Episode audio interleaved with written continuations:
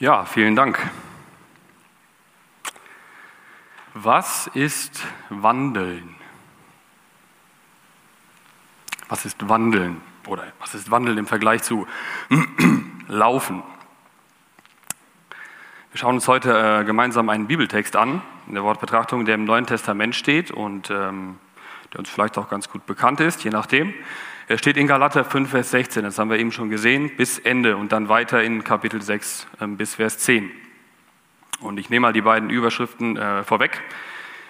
Die sind äh, zum ersten Teil Wandeln im Geist und unter anderem auch die Frucht des Geistes. Und ähm, in Kapitel 6 im zweiten Teil geht es dann um den geistlichen Wandel im Gemeindeleben. Also geistlicher Wandel unter Glaubensgeschwistern ganz konkret. Und kann euch schon sagen, es geht heute viel um die Begriffe Fleisch, Geist, Heiliger Geist, Gesetz und Wandeln. Wer sich noch erinnert, wir hatten vor 14 Tagen Wortbetrachtungen. Ähm, da ging es um Römer 8, da sah das ähnlich aus. Der Sammy kann sich da wahrscheinlich noch gut dran erinnern. Ähm, aber lasst euch nicht abschrecken. Ich kann euch sagen, ich habe für mich selbst auch in der Vorbereitung wirklich ähm, viel Gutes mitnehmen können. Und ich habe eine neue Erkenntnis bekommen, kann ich sagen. Und ähm, ja, die ist mir sehr wichtig geworden. Ich werde später noch mehr dazu sagen. Ich wünsche euch, ich wünsche uns, dass wir gesegnet werden dadurch, dass wir Erkenntnis bekommen und ja, dass wir wirklich reich gesegnet werden, wenn wir uns mit dem Wort Gottes beschäftigen. Wir werden den kompletten äh, Bibeltext, der heute vorgesehen ist, nachher auch lesen und äh, gemeinsam durchgehen. Und äh, ich möchte erstmal so ein paar Vorbemerkungen geben, ähm, die so den Rahmen ein bisschen zeichnen, wo wir uns bewegen, was dem Text vorausgeht, was in den Kapiteln davor geschah. Der äh, Verfasser des Textes und auch des gesamten Galaterbriefes, das ist der Apostel Paulus. Der hat im Neuen Testament 13 äh, Briefe geschrieben, von denen wir wissen, oder verfasst, diktiert, wie auch immer. Ähm, meist sind es Briefe an Gemeinden, die er selbst gegründet hat auf seinen Missionsreisen oder Gemeinden, die nachträglich aus seiner Arbeit äh, entstanden sind. Er war unermüdlicher Missionar und Apostel. Und ähm, gerade diese Tatsache, dass es hier an, direkt an existierende Gemeinden geht und die auch in so eine Zeit reingeschrieben wurden, das macht diese Briefe äh, von Paulus für uns auch als Gemeinde hier in Steinbach, als Gemeinde, die an Jesus Christus glaubt, glaube ich, sehr unmittelbar, sehr wertvoll und auch gut begreifbar. Paulus, der hat damals unermüdlich das äh, Evangelium, die gute Botschaft von Jesus Christus verkündet. Dasselbe Evangelium, an das wir heute glauben, was, an dem wir festhalten äh, und das auch wir weiter verkündigen sollen und wollen. Und ähm, in seinen Briefen, die er geschrieben hat, da spricht Paulus oft sehr konkret Situationen, Missstände, Positives wie Negatives, äh, an. Einzelne Personen auch. Und ähm, ja, es hat öfter damit zu tun, dass die Autorität dieses Evangeliums, was er verkündet hat, angegriffen wurde. Dass es vielleicht in dieser betroffenen Gemeinde in Gefahr war. Oder ja, so war es auch hier im Galaterbrief. Und ich glaube, so ist es auch teilweise heute noch bei uns. Ich glaube, wir können das so ein Stück weit nachvollziehen. Der Paulus schreibt den Brief an die Galater aus einem ganz bestimmten Grund. Er reagiert auf etwas, und zwar, er reagiert auf Nachrichten, die ihn erreichen, dass in den Gemeinden in Galatien, das ist so ein Gebiet in der heutigen Türkei, äh, dass dort ein falsches Evangelium zu hören ist oder dass sie es dort zu hören bekommen und dabei sind, es anzunehmen. Dort wird also etwas Falsches gepredigt oder gelehrt. Und er greift selbst zur Feder und schreibt den Gemeinden in aller Klarheit, dass sie auf dem Holzweg sind, dass sie abgewichen sind von dem, was er ihnen damals gesagt hat als er bei ihnen war. Und er macht das in Kapitel 1 und 2 ganz deutlich, dass dieses Evangelium, was er ihnen gebracht hat, das stammt nicht von ihm selbst, sondern das hat ihm Jesus Christus selbst geoffenbart. Das ist also eine, eine, eine göttliche Autorität, keine menschliche. Und ja, diese Tatsache, die sollte später dann noch sehr wichtig werden. Er äh, warnt sie davor, wieder zurück in diese jüdische Gesetzlichkeit zu fallen oder die Gesetzlichkeit mit der neu gewonnenen Freiheit, durch die Bekehrung zu Jesus Christus zu vermischen. Darum ging es diesen äh, Falschlehrern oder Predigern, äh, die vermischen einfach das gute Evangelium, was er ihnen gebracht hat, sagen wir mit ein bisschen alten jüdischen Gesetz und wollten dadurch selbst so ein bisschen Anerkennung und Ehre erlangen, sich so ein bisschen wichtig machen. Entschuldigung, ein bisschen wichtig machen. Ein Glas Wasser vielleicht, das wäre super. Der Paulus, der fragt die Galater, äh, wie sie dazu kommen, sich so einfach verführen zu lassen und damit das Werk von Jesus Christus ja als nicht ausreichend äh, zu erachten.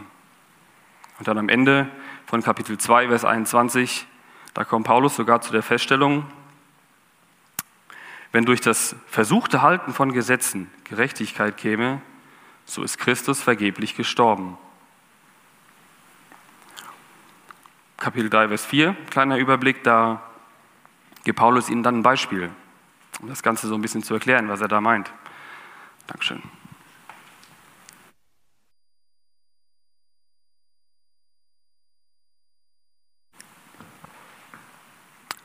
Der erzählt ihnen dann eine Geschichte oder benutzt eine Geschichte in dem Brief, ähm, die er so als gelehrter Jude wahrscheinlich gut kannte. Er geht in das erste Buch Mose, wo er etwas über Abraham zitiert.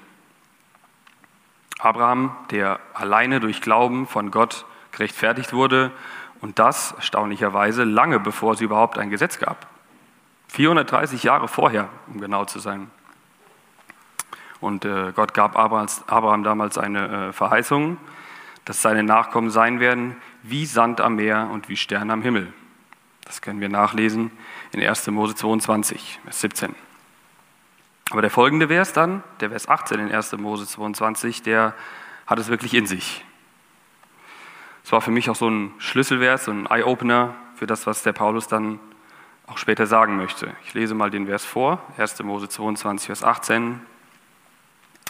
Und in deinem, in Abrahams Samen, sollen alle Völker der Erde gesegnet werden, weil du meiner Stimme gehorsam warst. Alle Völker der Erde. Gott macht hier deutlich, dass aus Abrahams Nachkommen einmal der Messias, der wahre Retter für alle Völker hervorgehen sollte. Und äh, genau darauf bezieht sich der Paulus, quasi auf die Erfüllung oder auf eine Erfüllung dieser Verheißung.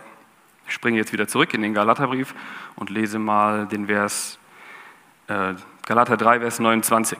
Der Paulus schreibt da, wenn ihr aber Christus angehört, so seid ihr Abrahams Same und nach der Verheißung Erben. Das schreibt der Paulus den Galatern so und das gilt auch für uns heute. Nicht leiblich gesehen, aber geistlich. Und damit zusammengefasst, wenn wir uns zu Jesus bekennen, nimmt Gott, der Vater, uns in seine große Familie auf als Brüder und Schwestern. Und wir werden der Verheißung nach Miterben Jesu Christi. Und das nicht aufgrund des Gesetzes, sondern aufgrund einer Verheißung, die 430 Jahre älter ist als das Gesetz selbst. Das zu Kapitel 3. In Kapitel 4 ähm, gibt er noch ein Beispiel. Da geht es um Abrahams Söhne, Ismael und Isaac und äh, benutzt das als Bilder für Gesetzlichkeit und Freiheit. Auf der einen Seite Ismael, das war der Sohn der Sklavin oder Magd Hagar, und der wurde aus einer eigenen Entscheidung von Sarah und Abraham mit der Magd gezeugt. Und letztendlich, wenn wir die Geschichte kennen, der wurde nachher verworfen. Auf der anderen Seite Isaac, der Sohn der freien Mutter Sarah, der nicht aus einer eigenen Entscheidung heraus, sondern aufgrund von einer von Gott gegebenen Verheißung gezeugt wurde. Und Isaac als Sohn der freien Mutter, der bekam letztendlich den Segen, um das Erbe der großen Verheißung Gottes an Abraham äh, weiterzutragen. Und dieses Bild, äh, da kommt Paulus dann zu dem Punkt, jetzt wieder zurück im Galaterbrief, ohne Christus und nur durch Gesetz, das uns letztendlich nur aufzeigen kann, wie schlecht wir sind, sind wir Sklaven der Sünde und werden dadurch auch alle verworfen werden. Mit Christus aber sind wir Söhne, Töchter und Erben Gottes und damit freigemacht. Das war so die Vorgeschichte, was im Galaterbrief davor war. Ich fasse es nochmal so zusammen. Wir können unserer Erlösung, die auf einer Verheißung Gottes beruht, durch Halten von Gesetzen nichts hinzufügen. Vielmehr machen wir sie für uns wirkungslos, wenn wir glauben, dass ein wenig Halten von Gesetzen uns der Erlösung in irgendeiner Form näher bringt.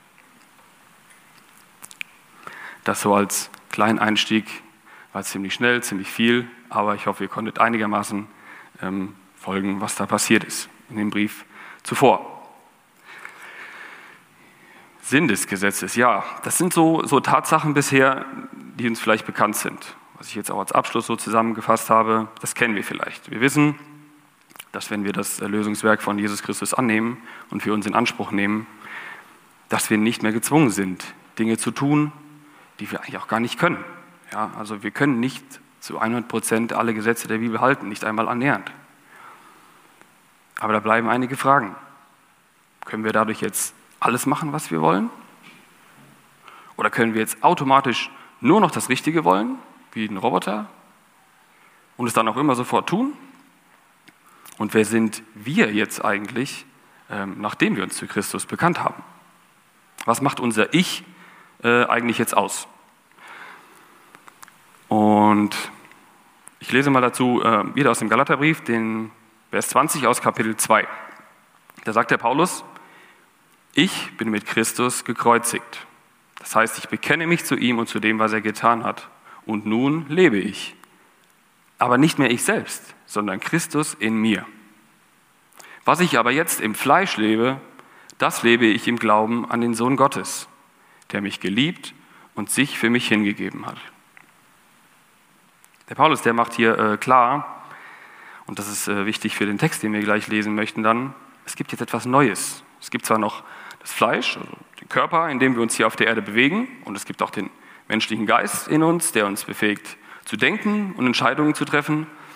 Aber dieser unser Geist äh, wird jetzt, da wir Jesus in uns haben, vom Heiligen Geist erfüllt, geleitet oder beherrscht. In Johannes 16, äh, da lesen wir das, sagt Jesus, Vers 13, ähm, da sagt Jesus seinen Jüngern, dass dieser Heilige Geist, den er senden wird, uns in die ganze Wahrheit leiten wird. Das mal so als Schlüsselvers. Also unser Ich, bestehend aus Körper oder Fleisch und unser Geist, unser Verstand, die sind zusammen unterwegs und der Heilige Geist möchte unseren menschlichen Geist füllen und uns leiten. Und ich lese jetzt einfach mal den Text, den wir, der, der für heute vorgesehen ist, und dann möchten wir den nachher einfach mal zusammen durchgehen. Ich habe für die ganze ähm, ja, Vorbereitung die Schlachterübersetzung gewählt. Die gibt es leider nicht. Wir haben hier eine andere. Ich glaube, ihr könnt trotzdem ganz gut folgen. Ich lese jetzt hier die Schlachterübersetzung. Okay. Ich sage aber, wandelt im Geist, so werdet ihr die Lust des Fleisches nicht vollbringen. Denn das Fleisch gelüstet gegen den Geist und der Geist gegen das Fleisch. Und diese widerstreben einander, so dass ihr nicht das tut, was ihr wollt. Wenn ihr aber vom Geist geleitet werdet, so seid ihr nicht unter dem Gesetz. Offenbar sind aber die Werke des Fleisches, welche sind Ehebruch, Unzucht, Unreinheit, Zügellosigkeit, Götzendienst, Zauberei, Feindschaft, Streit, Eifersucht, Zorn, Selbstsucht, Zwietracht, Parteiungen, Neid, Mord, Trunkenheit, Gelage und dergleichen. Wovon ich euch voraussage, wie ich schon zuvor gesagt habe, dass die, welche solche Dinge tun, das Reich Gottes nicht erben werden. Die Frucht des Geistes aber ist Liebe, Freude, Friede, Langmut, Freundlichkeit, Güte, Treue, Sanftmut, Selbstbeherrschung. Gegen solche Dinge gibt es kein Gesetz. Die aber Christus angehören, die haben das Fleisch gekreuzigt, samt den Leidenschaften und Lüsten. Wenn wir im Geist leben, so lasst uns auch im Geist wandeln. Lasst uns nicht nach leerem Ruhm streben, einander nicht herausfordern, noch einander beneiden. Soweit der Bibeltext, der erste Teil. Und ja, lasst uns die Verse einfach mal durchgehen. Ich teile euch einfach mit, was ich beim Lesen des Textes, ähm, ja, was mir so für Gedanken gekommen sind. Der Text ist ja so in sich schon ganz schlüssig formuliert von Paulus, aber äh, ja, Vers 16 und 17. Ich sage aber, wandelt im Geist, so werdet ihr die Lust des Fleisches nicht vollbringen. Denn das Fleisch gelüstet gegen den Geist und der Geist gegen das Fleisch. Und diese widerstreben einander, sodass ihr nicht das tut, was ihr wollt. Also Fleisch und Geist, Körper und Verstand sind sie nicht eins. Wie zwei Brüder, sag ich mal, die sich streiten. Äh, das Fleisch, Fleisch strebt nach irdischen Lüsten, der Geist nach himmlischen Lüsten und einer von den beiden wird sich durchsetzen. Und als Resultat dieses inneren Streits tun wir dann oft das, wonach dem Fleisch gerade ist. Oder obwohl unser Geist eigentlich etwas anderes sagt. Wir tun das, was wir eigentlich vom Verstand her gar nicht wollen. Kommt uns vielleicht bekannt vor. Vers 18, wenn ihr aber vom Geist geleitet werdet, so seid ihr nicht unter dem Gesetz. Was bedeutet das? Ich bleibe mal bei dem Bild von den beiden Brüdern. Der kleine Bruder, das ist das Fleisch, der macht ständig Dummheiten und Dinge, die er nicht soll. Der große Bruder, das ist unser menschlicher Geist, unser Verstand, der wird ja jetzt geleitet vom Heiligen Geist. Wenn nun der Kleine Dummheiten macht, dann kann der große Bruder den an die Hand nehmen und sagen, komm, wir gehen dahin, wo ich es sage, dahin, wo der Große den Kleinen mitzieht. Auf jeden Fall weg von der Gefahr. Wenn der große Bruder aber mit dem Kleinen diskutiert und auslotet, wozu sie jetzt gerade am meisten Bock haben, dann besteht die große Gefahr, dass der Kleine den Großen mitzieht. Und dann wird es gefährlich. Das meint der Paulus damit. Ihr tut nicht, was ihr wollt. Wenn wir aber vom Heiligen Geist geleitet sind, dann ziehen wir unser Fleisch mit. Genau das meint der Paulus hier. Vers 19 bis 21. Wir haben es eben schon gelesen, diese Aufzählung der Werke des Fleisches. Und äh, interessant ist, Werke steht hier in Mehrzahl.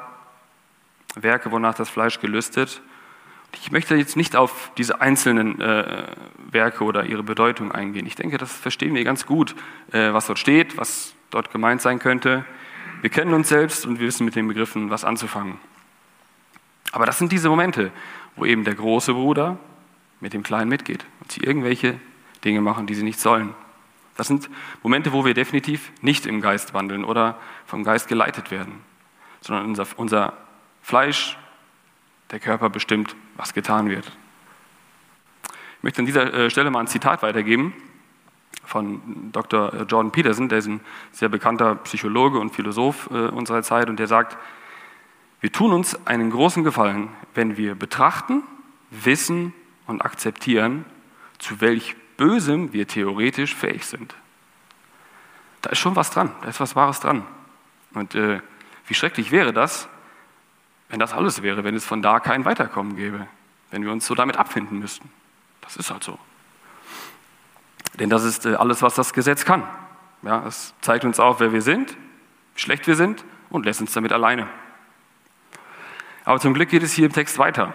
Vers 22 und 23. Die Frucht des Geistes. Auch dort haben wir wieder diese Aufzählungen. Liebe, Freude, Friede, Langmut, Freundlichkeit, Güte, Treue, Sanftmut, Selbstbeherrschung. Es sind auch hier nicht Werke des Geistes oder Früchte des Geistes, keine Mehrzahl, das ist auffällig, es ist die Frucht des Geistes. Es ist also ein Bild für etwas Einheitliches, etwas, was entsteht, was wächst und was aber den Ursprung und die Kraft ganz woanders hat, nicht aus sich selbst. Die Frucht, die ist immer abhängig vom Baum oder von dem Weinstock, je nachdem, welche Frucht wir jetzt äh, nehmen möchten. Ja, und da schließt sich dann dieser Kreis. Die Nahrung, die Kraft und die Inspiration für all diese guten äh, Taten, die Paulus hier in den Versen 22 und 23 aufführt, die liegt nicht in unserem Fleisch und auch, die entspricht auch nicht unserem menschlichen Geist, sondern die Ursprung, der, der Ursprung dieser Frucht der, des Geistes, die entspringt, im Heiligen Geist selbst, der jetzt in uns wohnt, der in uns arbeitet. Nicht wir selbst, auch wenn wir mal einen richtig guten Tag haben, auch wenn wir uns anstrengen, möglichst wenig falsch zu machen oder sogar Angst haben zu versagen. Wir können aus eigener Kraft diese Frucht nicht hervorbringen. Wir sind und bleiben abhängig vom Weinstock. Vers 24 bis 26 dann. Die aber Christus angehören, die haben das Fleisch gekreuzigt samt den Leidenschaften und Lüsten. Wenn wir im Geist leben, so lasst uns auch im Geist wandeln. Lasst uns nicht nach leerem Ruhm streben, einander nicht herausfordern, noch einander beneiden. Paulus, der macht in diesen Versen deutlich, dass wir, die wir Christus angehören, unser Fleisch, wie es da heißt, oder die Werke des Fleisches, die er darauf aufzählt, dass wir die verabscheuen. Dass wir die so hassen, dass wir sie sprichwörtlich ans Kreuz nageln. Ja. Der Vers 25, der macht klar, es, es geht nicht darum, sich einmal zu bekehren, einmal kurz Sonne tanken, den Heiligen Geist zu empfangen und ihn dann verkümmern zu lassen und den alten Werken wieder hinterherzulaufen. Weil man ist ja jetzt frei von dem Gesetz. Darum geht es nicht. Es geht darum, nach der Bekehrung immer Sonne zu tanken, ja, immer im Geist zu wandeln und so zu leben. Und äh, um diesen Gedanken mal so ein bisschen zu festigen, der Paulus, der behandelt dieses Thema in vielen von seinen Briefen. Ist mir aufgefallen, man könnte ganz viele Sachen so parallel lesen, aber ich greife mal eine Stelle raus, 1. Korinther 6, 19 und 20. Dort schreibt er, oder wisst ihr nicht, dass euer Leib ein Tempel des in euch wohnenden Heiligen Geistes ist, den ihr von Gott empfangen habt, und dass ihr nicht euch selbst gehört? Denn ihr seid teuer erkauft, darum verherrlicht Gott in eurem Leib und in eurem Geist, die Gott gehören. Wie sollen wir Gott verherrlichen? Indem wir für ihn gute Frucht bringen. Frucht des Geistes. Also unser Leib und Geist gehören jetzt Gott. Das heißt in unserem Bild, der große Bruder nimmt den kleinen Bruder an die Hand und die beiden gehen Sonne tanken. Immer Sonne tanken. Wandeln im Geist. Okay? Eigentlich hoffe, soweit nachvollziehbar. Okay, ich hoffe, das Bild bleibt uns noch so ein bisschen vor Augen mit den beiden Brüdern, wenn wir darüber nachdenken. Mir hat das äh, geholfen, das so ein bisschen zu verstehen, diesen Zusammenhang ähm, Fleisch und Geist. Was da vorgeht, ja, was wir damit meinen. Großer Bruder, kleiner Bruder, mitkommen. Okay, dann lesen wir uns jetzt noch den äh, zweiten Text. Das ist dann Galater 6, 1 bis 10. Und werde auch da noch kurz einige Gedanken weitergeben und das am Schluss etwas zusammenführen, die beiden Teile. Äh, ich möchte aber gerne noch ja, ein bisschen Raum für andere lassen. Werde ich ein bisschen kürzer fassen. Okay, Galater 6, 1 bis 10. Ich lese wieder aus der Schlachterbibel. Ähm, Brüder, wenn auch ein Mensch von einer Übertretung übereilt würde, so helft ihr, die ihr geistlich seid, einem solchen im Geist der Sanftmut wieder zurecht. Und gib Acht auf dich selbst, dass du nicht auch versucht wirst. Einer trage des anderen Lasten, und so sollt ihr das Gesetz des Christus erfüllen. Denn wenn jemand meint, etwas zu sein, da er doch nichts ist, so betrügt er sich selbst. Jeder aber prüfe sein eigenes Werk und dann wird er für sich selbst den Ruhm haben und nicht für einen anderen. Denn jeder Einzelne wird seine eigene Bürde zu tragen haben. Wer im Wort unterrichtet wird, der gebe dem, der ihn unterrichtet, Anteil an allen Gütern. Irrt euch nicht, Gott lässt sich nicht spotten, denn was der Mensch sät, das wird er auch ernten. Denn wer auf sein Fleisch sät, der wird vom Fleisch Verderben ernten. Wer aber auf den Geist sät, der wird vom Geist ewiges Leben ernten.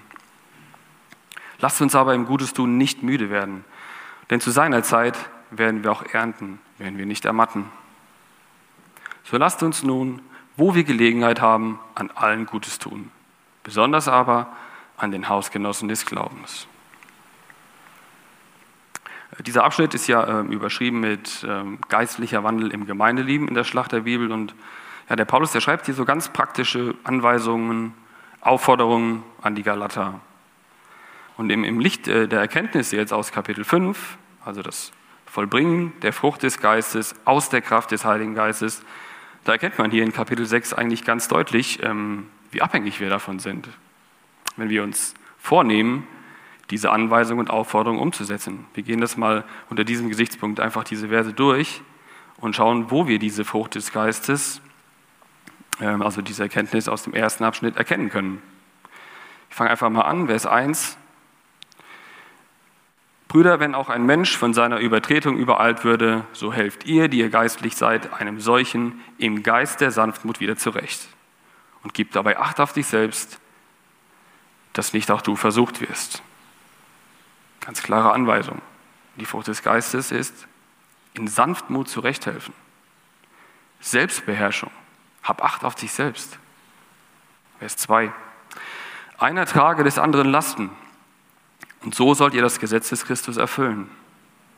Frucht des Geistes, Langmut beim Tragen. Was ist das Gesetz des Christus? Liebe. Liebe Gott und deinen Nächsten.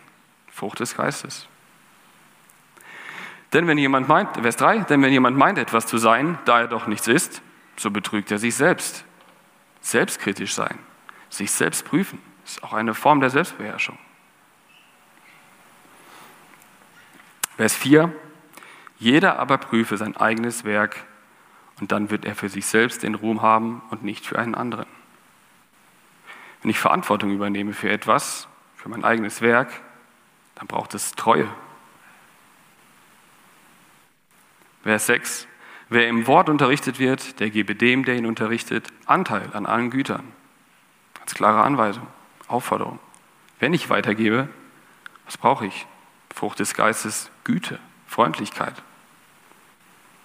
Ich springe mal in den Vers 9. Lasst uns aber im Gutes tun nicht müde werden, denn zu seiner Zeit werden wir auch ernten, wenn wir nicht ermatten. Auch hier sehen wir Güte, Treue, nicht müde werden in diesen Dingen, Gutes zu tun. Langmütig sein, nicht ermatten. Die Frucht des Geistes ist auch Freude. Vielleicht kennen wir den Vers aus dem Psalm, die mit Tränen säen, werden mit, Freunden, mit Freuden ernten. So sagt das der Psalmdichter. Wir werden ernten, wenn wir nicht ermatten. Vers 10. So lasst uns nun, wo wir Gelegenheit haben, an allen Gutes tun, besonders aber an den Hausgenossen des Glaubens. Gutes tun, Frucht des Geistes ist Güte, Liebe, Freundlichkeit. Freundlichkeit erweisen den anderen gegenüber. So viele äh, Aufforderungen und Anweisungen an uns, konkret, die wir als Gemeinde zusammenleben. Und ihr würdet vielleicht bestimmt noch viel mehr verknüpfen, äh, wo man Frucht des Geistes im Gemeindeleben ähm, erkennen und erleben kann. Aber dieser Text, der hat mir das nochmal so deutlich gezeigt, äh, wie wichtig das ist dass wir als, als Teil unserer Gemeinde uns selbst vom Heiligen Geist gebrauchen und leiten lassen. Denn wir haben immer noch vor Augen, nicht wir können diese Dinge vollbringen, sondern nur Christus in uns. Und wenn zum Beispiel innerhalb der Gemeinde etwas in Schräglage ist, wenn es Lasten zu tragen gilt, wenn viele Werke da sind, aber wenig Frucht, oder wenn es darum geht, im Gutes tun nicht müde zu werden, wenn es darum geht, an allen Gutes zu tun, an allen. Oder wenn es einfach nur darum geht, die, welche uns und andere im Wort unterrichten, an unseren Gütern teilhaben zu lassen. In allen Bereichen brauchen wir Leute, die sagen, ich habe Christus in mir, sein Heiliger Geist soll meinen Geist und meinen Leib, mein Fleisch ganz füllen und leiten, damit die Frucht des Geistes sichtbar wird und wir das ernten, so wie wir es gelesen haben, Galater 6, Vers 8.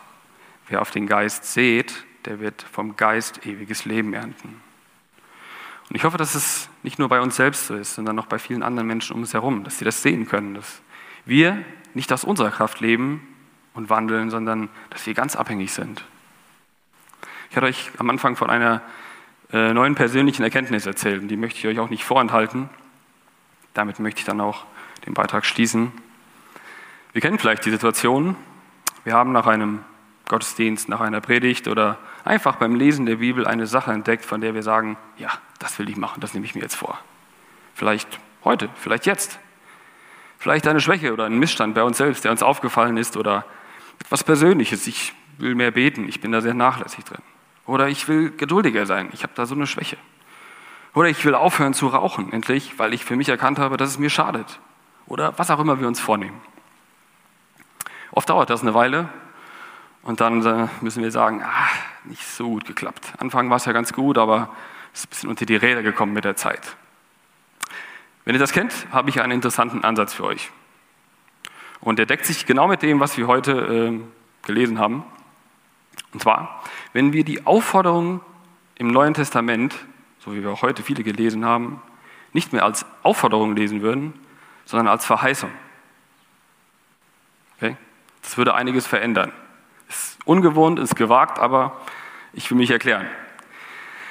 Wenn wir also das nächste Mal einen großen Anlauf nehmen, um eine Tat zu vollbringen, eine gute Tat oder einfach eine Erkenntnis, eine Anweisung, die Gott uns aufs Herz legt, umsetzen wollen, dann äh, lass uns erstmal einen Schritt zurücktreten und sagen, nein, ich mache das nicht. Das macht Christus in mir. Okay. Nicht ich muss, er kann. Und äh, ich wünsche uns das wirklich sehr, dass, lesen wir auch in der Bibel, wer, dass er, der das gute Werk in uns begonnen hat, ja, es auch zu Ende bringen wird. Das ist eine Verheißung. Und ähm, ich kann das eigentlich nur positiv weitergeben, das mal zu versuchen. Das ist äh, eine wirklich, sag ich mal, überwältigende Erkenntnis, was dabei herauskommt, wenn man das tut. Ihr könnt mich gerne darauf ansprechen, was ich damit meine. Ich sage es gerne in einem Vier-Augen-Gespräch. Aber ähm, ja, ich komme zum Schluss. Um diese Erkenntnis noch mit einem Bibelwort zu decken, möchte ich zum Abschluss noch einen kurzen Text lesen. Ich denke, das ist immer gut, wenn man auch die Bibel dann zum Abschluss sprechen lässt. Etwas, was Jesus zu seinen Jüngern gesagt hat. Und ähm, das fasst sehr viel von dem, was wir jetzt heute so gehört und gelesen haben, noch mal ein bisschen zusammen. Das ist ein Bibeltext aus Johannes 15, Vers 4 bis 8. Dort sagt Jesus zu seinen Jüngern und zu uns, ich bin der Weinstock, ihr seid die Reben. Wer in mir bleibt und ich in ihm, der bringt viel Frucht. Denn getrennt von mir, da könnt ihr nichts tun. Wenn jemand nicht in mir bleibt, so wird er verworfen wie die Rebe und verdorrt. Und solche sammelt man und wirft sie ins Feuer und sie brennen. Wenn ihr in mir bleibt und meine Worte in euch bleiben, so werdet ihr bitten, was ihr wollt. Und es wird euch zuteil werden. Ich muss nochmal wiederholen. Wenn ihr in mir bleibt und meine Worte in euch bleiben, so werdet ihr bitten, was ihr wollt, und es wird euch zuteil werden. Dadurch wird mein Vater verherrlicht, dass ihr viel Frucht bringt und dass ihr meine Jünger werdet. Amen.